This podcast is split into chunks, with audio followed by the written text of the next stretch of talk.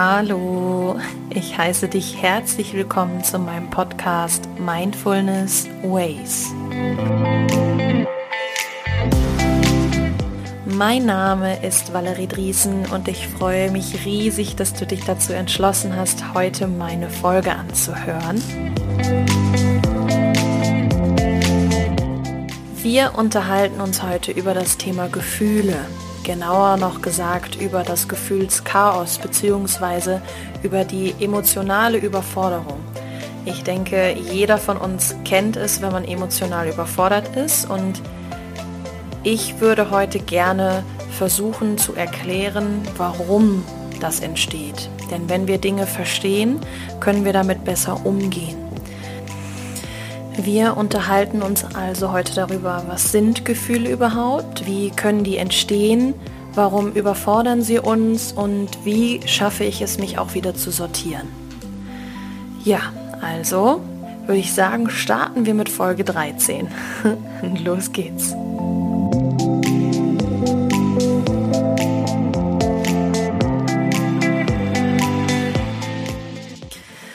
So, und nochmal ein herzliches Hallo von mir. Schön, dass du da bist. Wir unterhalten uns heute über das Thema Gefühlschaos.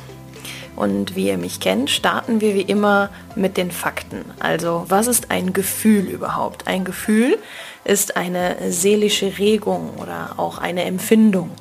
Und ein Gefühl ist immer eine Energie, die wir durch den Körper schicken oder fließen lassen.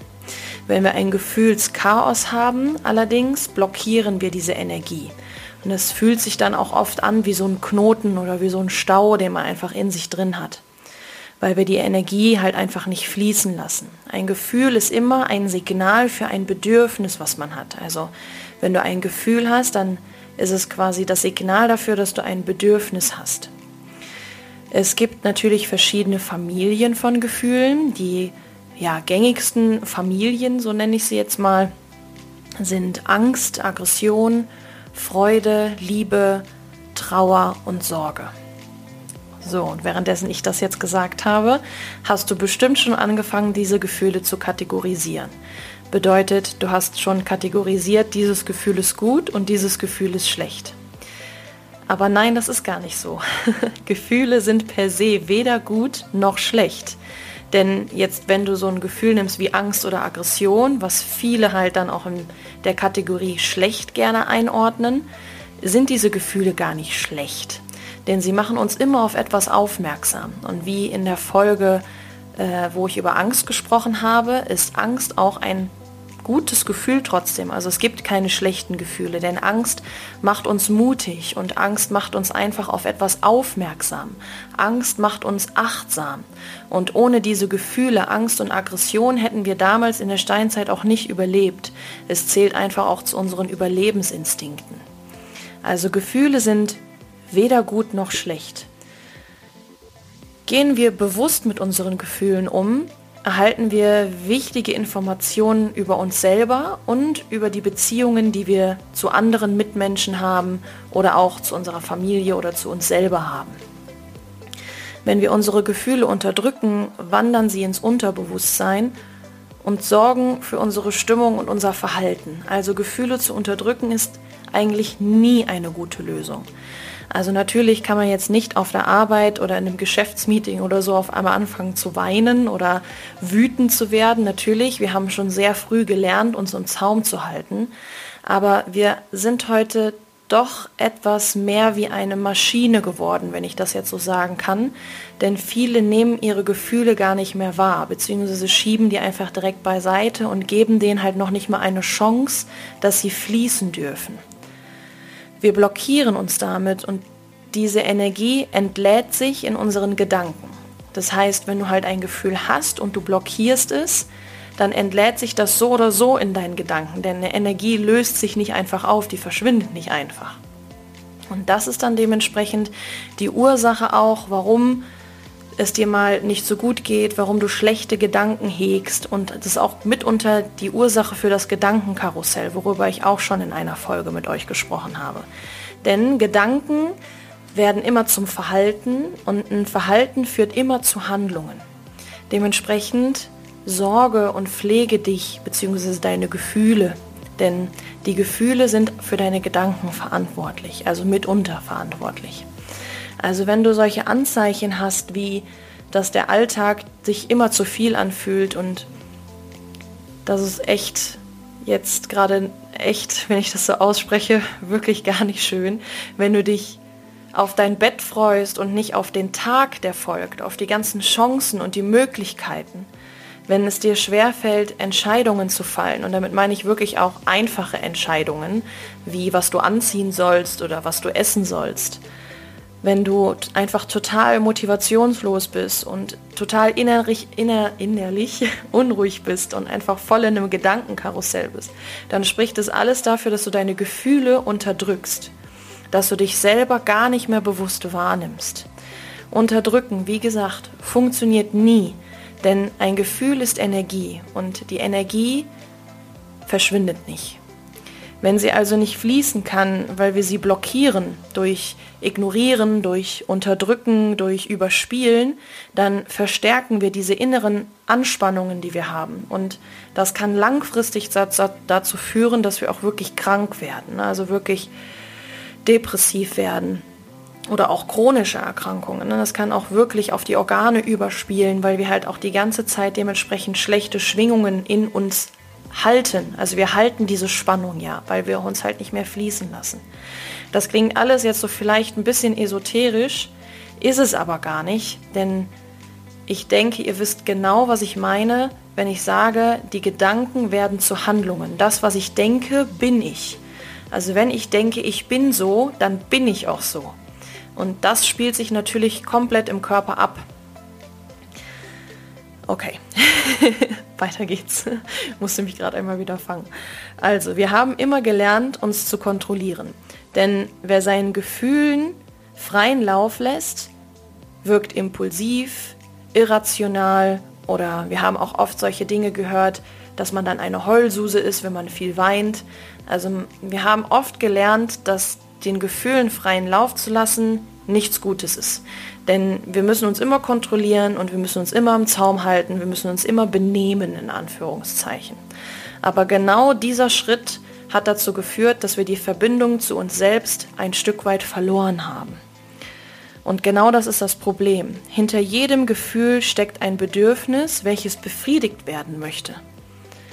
Schon während wir ein Gefühl erleben, analysiert der Verstand und vergleicht mit früheren Situationen und tendiert, die Gefühle einfach abzutun. Denn der Verstand kann ja nicht fühlen. Und das klingt jetzt vielleicht etwas komisch. Der Verstand kategorisiert das dann einfach und tut es einfach ab. Der steckt es dann dementsprechend einfach in eine Schublade rein. Und jetzt würde ich schon gerne die Nachdenkminute einsetzen, weil nachher sprechen wir dann darüber, was wir tun können. Aber ich würde gerne erstmal, dass du dich selber analysierst und schaust, wie du gerade die Verbindung noch zu dir selber herstellen kannst. Dementsprechend schenke ich dir jetzt diese Minute und bitte dich darum, wirklich jetzt mal komplett in dich zu gehen. Super wäre es auch, wenn du diese Nachdenkminute wirklich ganz in Ruhe für dich machen kannst, also für dich an einem ruhigen Ort, vielleicht jetzt auch gerade nicht beim Autofahren, ähm, damit du dich nicht ablenken lässt. Dementsprechend schließe die Augen für einen Moment und fühl in dich hinein. Stelle dir Fragen, welche Lage nimmst du gerade im Raum ein? Bemerkst du Verspannungen oder Schmerzen in dir? Fühlst du dich wohl oder unwohl?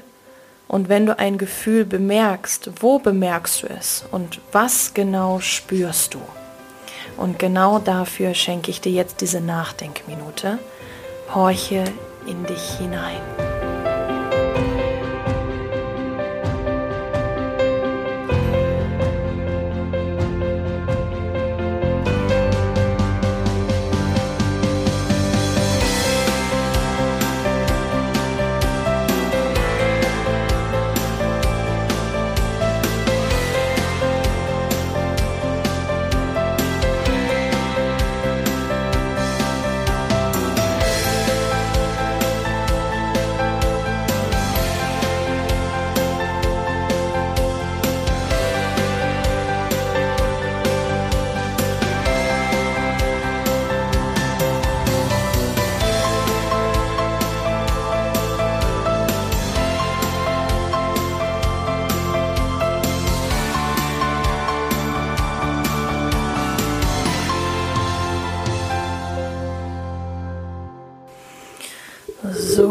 Okay.